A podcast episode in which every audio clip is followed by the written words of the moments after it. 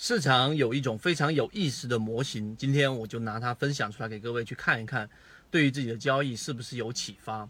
首先，第一种，市场当中总是会有一部分人，他们会选择投机，但是投机呢，他们却不是说啊很盲目的，就是单纯的依靠着一些技术形态来进行投机，它往往也是会有一个比较完整的投机系统的。而这个投机系统，第一点，它一定是会选择在一个比较平稳的大盘环境之下。什么叫平稳大盘环境呢？第一，市场要有趋势啊，也就是我们说的大盘必点范围之内。第二个，一定要有流动资金的支持，就是必须要有新入的资金进来。如果单纯的是场内资金在里面流转的话呢，那这一种呃投机的成功概率就不会特别高。所以第一条件，大盘一定要在比较平稳的环境之下，这个跟我们是类似的。第二个，他会选择这一种自己比较有把握的一种。呃，类型的个股的这种上涨的共振，哎，这什么意思呢？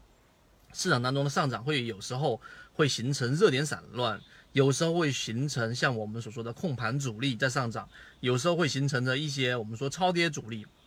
他会捕捉他自己最擅长的这一种个股类型的上涨，一旦出现共振，他就会选择去进场。这是第二点。我们举一个简单的例子，就像近期的。啊，如果你选择的是我们说的这种修复性，然后呢，它会在以往的历史当中，它的修复能力往往表现的是最好的这种个股啊。一这个这个之前我们在视频里面就讲过，意味着里面的资金是比较强势的，所以这样的个股修复性在历史以往的次数和修复的能力都远强于其他的个股，它会把它放到自选板块当中，这是第二点。第三点，它一定会蹭热点。什么叫蹭热点呢？这一点我一我一讲，大家就应该明白了。资金永远追逐在集中的热点当中。那么有了这三点的筛选，他找的又是他自己最熟悉的这一种上涨个股类型，然后前期又做好了自选股的准备。一旦这个热点出现，或者这个热点这个热点呈自己所在的个股的热点周边有相关联性，